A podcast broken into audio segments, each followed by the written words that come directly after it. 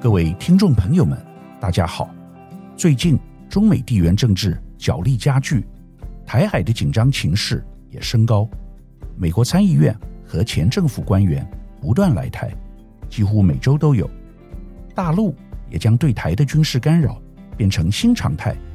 现在除了每周都有军机越过海峡中线以外，这两周还有无人机飞到外岛上空，对台湾形成压力。让国际觉得两岸军事冲突可能即将发生。上周，台湾击落了一架中共飞过来的无人机，大家高兴得不得了，好像我们已经打赢了两岸的战事一样。台湾的新闻主要以美国角度为主，再加上很多本土报道，但对中国大陆却没有什么着墨。因此，本周我想要对中国大陆最近发生的重要事件。做一个分析，我想先从年底的二十大来切入。万众瞩目的二十大召开时间，最近终于确定。根据中共中央政治局的建议，中国共产党第二十次全国代表大会将于十月十六日在北京召开，由中共中央总书记习近平主持会议。中国大陆以党治国，因此二十大。当然是无比重要，不仅对中国大陆而言，也对台湾和全世界都有举足轻重的影响。我们来看这次即将召开的二十大，主要具体内容包括总结过去五年工作，深入分析国际国内情势，制定行动纲领和大政方针，继续统筹推进战略布局、换届选举等。第一点是总结过去五年工作。中国大陆采计划经济，以每五年为一个周期，所以有十八大、十九大、二十大等。如果大家要了解中国大陆，一定要详细研究每次全国代表大会的内容。这不是官样性文章，而是具有指标性意义。从过去江泽民、胡锦涛时代，到现在习近平任内，都有不同的战略方针。这个五年会议就像是一个 KPI 成果检讨。会影响到党以及全国人民对于总书记习近平的执政，因此当然至关重要。特别是今年习近平史无前例的将在二十大延长自己的任期，自然会更加谨慎。如果我来分析，我会说共同富裕政策是习近平任内的重大成就。过去两年，习近平从修理马云开始，进行一系列。对于大陆互联网平台企业的整顿动作，影响所及，大型互联网平台如阿里、腾讯、滴滴、美团，纷纷不知倒地，股价一落千丈，市值大幅缩减。现在看起来，这一系列政策的出发点，与其说是经济，更多是政治，可以说是一石多鸟。首先，民众对于习近平的共同富裕。基本上是支持的，谁不想要富起来呢？全世界都有贫富不均的问题，美国尤其严重，贫者更贫，富者更富，是资本主义的弊病。西方的民主制度，资本主义造成很深的社会问题。习近平这几年的政策特色，就是大幅向左转，贯彻马克思共产主义精神，共同富裕。正好唤醒了共产主义社会里大部分中下阶层民众的认同，符合基本教义。在这方面，我认为习近平做的相对成功。这并不代表我认同共同富裕这个政策，而是习近平为了稳固自己的地位，做了漂亮的布局。其次，习近平还征服了中国大陆的民营经济企业大咖。中国这几年最富有的一群人。就是互联网平台，包括阿里、腾讯、京东等。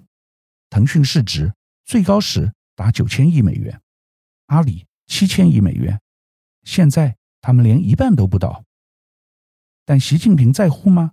当然不会，因为这些公司都在海外上市，亏也是亏外国投资者的钱。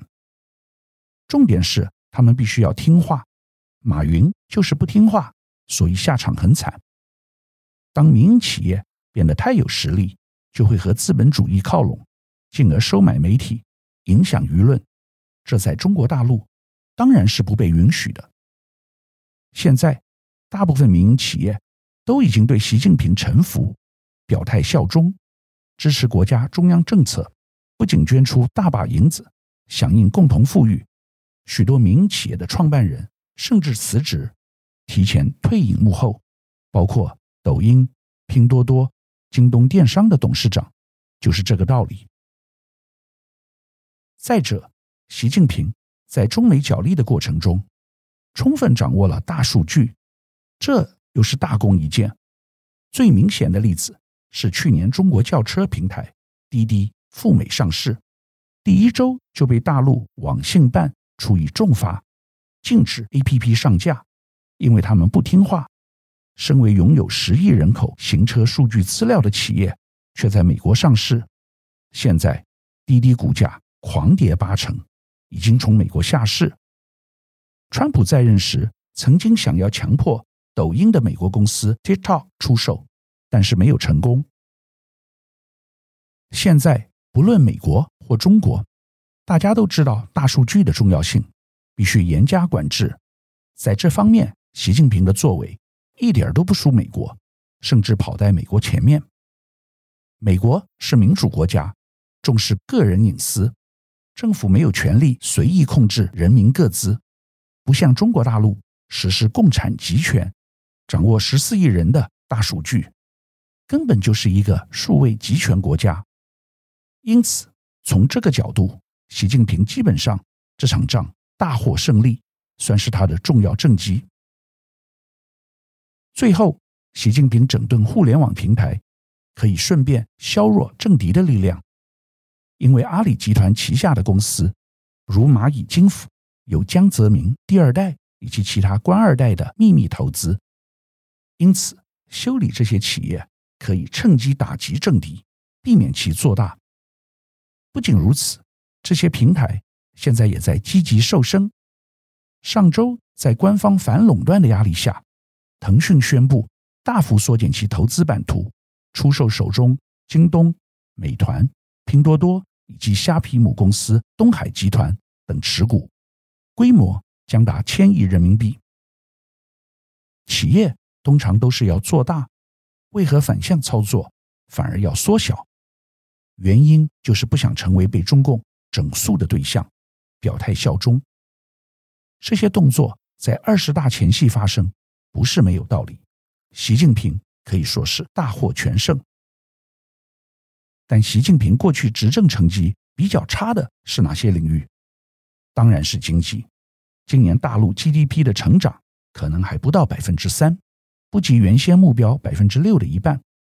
当然，这可以怪罪于新冠疫情。也因为如此。习近平更要严格执行清零政策，因为如果疫情能够控制，虽然人民怨声载道，企业和外商供应链断裂，但习近平可以将大部分的错怪罪到 COVID-19 上面。但如果疫情失控而经济又衰退，习近平承受的压力就会更大。最近，大陆西部重要城市成都封城，深圳。则是半封城。随着新一波疫情加剧，整个中国大陆可能会有更多封城以及严格执法的手段。这些措施在二十大结束前是绝对不会放松的。由此也可以看到，在共产国家社会主义体制下，很多政策都是为了配合中央集权的稳固。在这个前提下，其他目标短期都可以被牺牲。这次二十大第二个重点是深入分析国际和国内的情势。诚如前面的分析，近期在国内外都发生了很多事情。国际上主要是俄乌战争以及新冠疫情，还有因此而产生的全球供应链断裂，这些都对中国这样一个作为世界工厂的制造业大国，形成庞大的负面影响。另外，最重要的议题就是台湾问题。裴洛西访台以后，中美紧张情势升高，美国不断力挺台湾，让中美关系和两岸关系更加紧张。在这方面，习近平必须要很有技巧地处理。一方面，他的姿态对台湾一定要够硬，否则对于国内，特别是军方无法交代。现在，大陆内部有越来越多的人认为，应该要提早攻打台湾，越晚统一，将来会越难统一。但坦白的说，习近平现在还没有准备好，内忧外患，而且现在西方国家绝大多数已经和美国站在一起，形成强大的反中联盟势力。因此，中国在可见的未来，在经济、科技和金融上，势必更加孤立，但在另一方面，习近平的机会在于美国其实也没有准备好对付中国。现在拜登光是对付俄罗斯就已经分身乏术，如果要另外再对中国开辟战场，那几乎是不可能的事。更何况通膨严重，如野火蔓延，逼得美国联准会不得不采取鹰派立场，于近期。大幅提高利率，这将对经济造成重大不利影响。所以，拜登的处境和习近平一样，只能用“内忧外患”四个字来形容。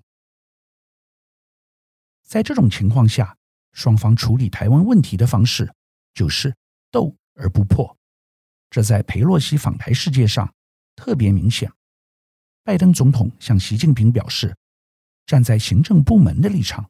他是反对裴洛西来台的，但他无法阻挡他。不过，拜登承诺将谨守一个中国政策。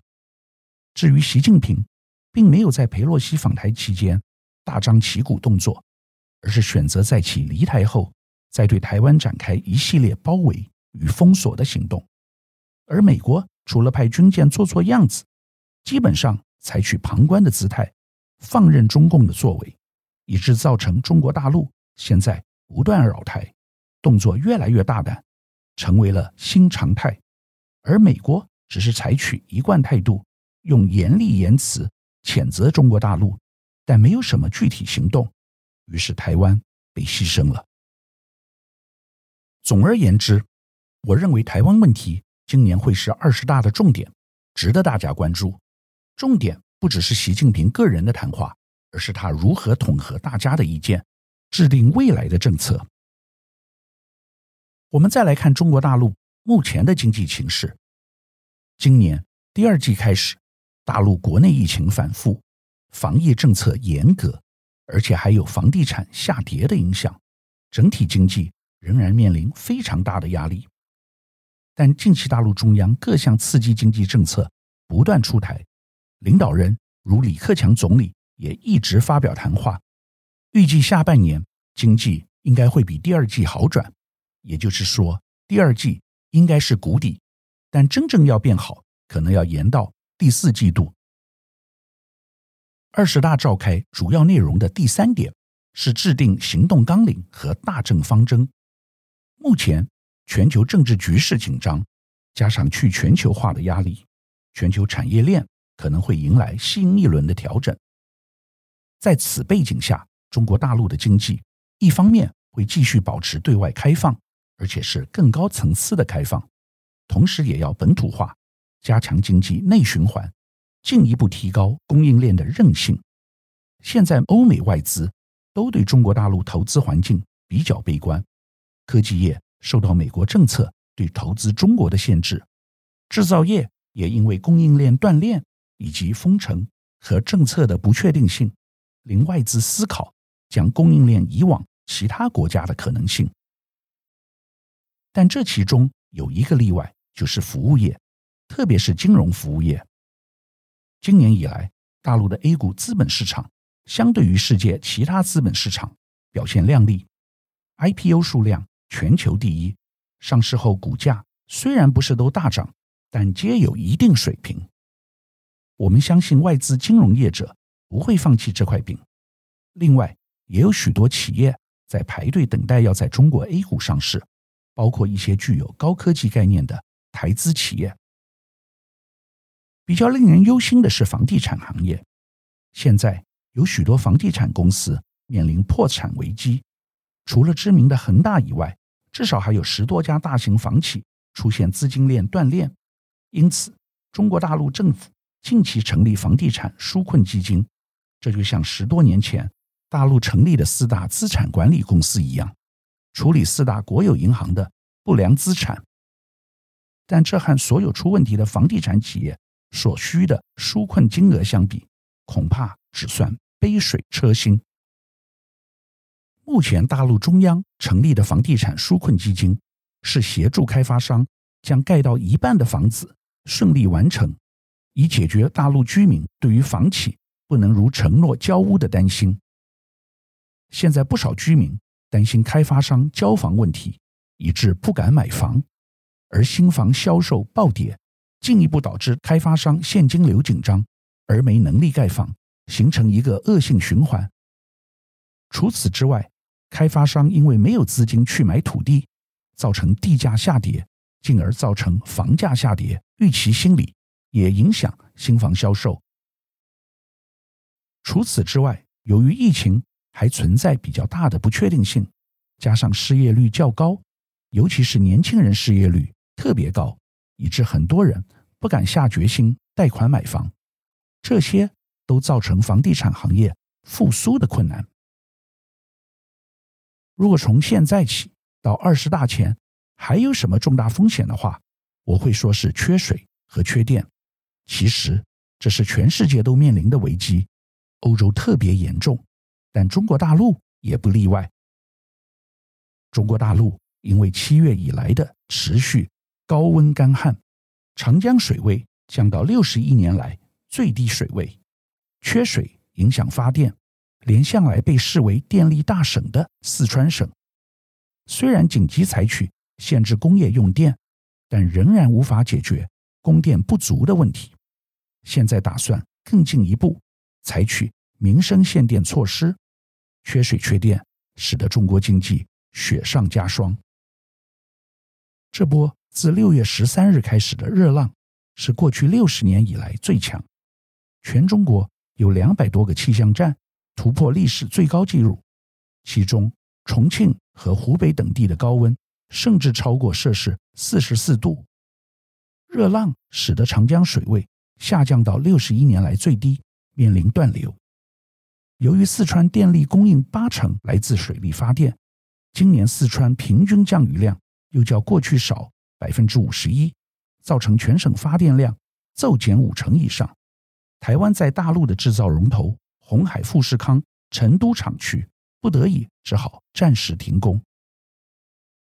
中国是世界工厂，新冠疫情今年上半年在华东地区造成封城，以致供应链断裂。现在由于干旱导致缺水缺电，西部地区也面临生产停工的情况。这些都是习近平所面临的新挑战。相信在二十大中一定会被提出来讨论。二十大召开内容的第四个重点叫做继续统筹推进战略布局，我在这边不详尽说明，但大致包括推进五位一体总体布局，推进四个全面战略布局，继续扎实推进全体人民共同富裕，推进党的建设。新的伟大工程，推动构建人类命运共同体，为全面建设社会主义现代化国家、全面推进中华民族伟大复兴而团结奋斗。你不需要了解细节，我提醒各位几个重点。首先，共同富裕，刚才已讲过了，人类命运共同体代表中国要走向世界，和老美共同竞争。作为全球的领导者，而中华民族伟大复兴，则是和台湾最相关，也就是要统一，这是中国大陆的终极目标。我相信习近平在顺利当选后，很有可能在他第三个任期内积极推动这件事，时间可能落在二零二四到二零二五年。本周我们探讨中国即将在今年十月。召开的二十大，分析其内涵及意义。由于全球政治和经济局势剧烈动荡，中国处于相对孤立状态，再加上新冠疫情和缺水缺电，使得供应链断裂，重创经济。今年 GDP 成长可能不到百分之三。习近平在内忧外患之外，还要面临台湾问题，他会不会和美国一样，打台湾牌来积极争取连任的机会？值得每一个台湾人关心。以上是本周我为您分享的趋势，感谢收听奇缘野语。如果喜欢我的分享，希望大家能够订阅、下载，以后直接收听我们的节目。另外，如果您想要留言与我分享您的心得，或是想要听什么样的新闻分析，欢迎到我们的脸书智门 Smart Gay 留言，或是私讯给我。欢迎大家推荐给你的亲朋好友们，邀请大家一起收听。那我们下集再见喽。拜拜。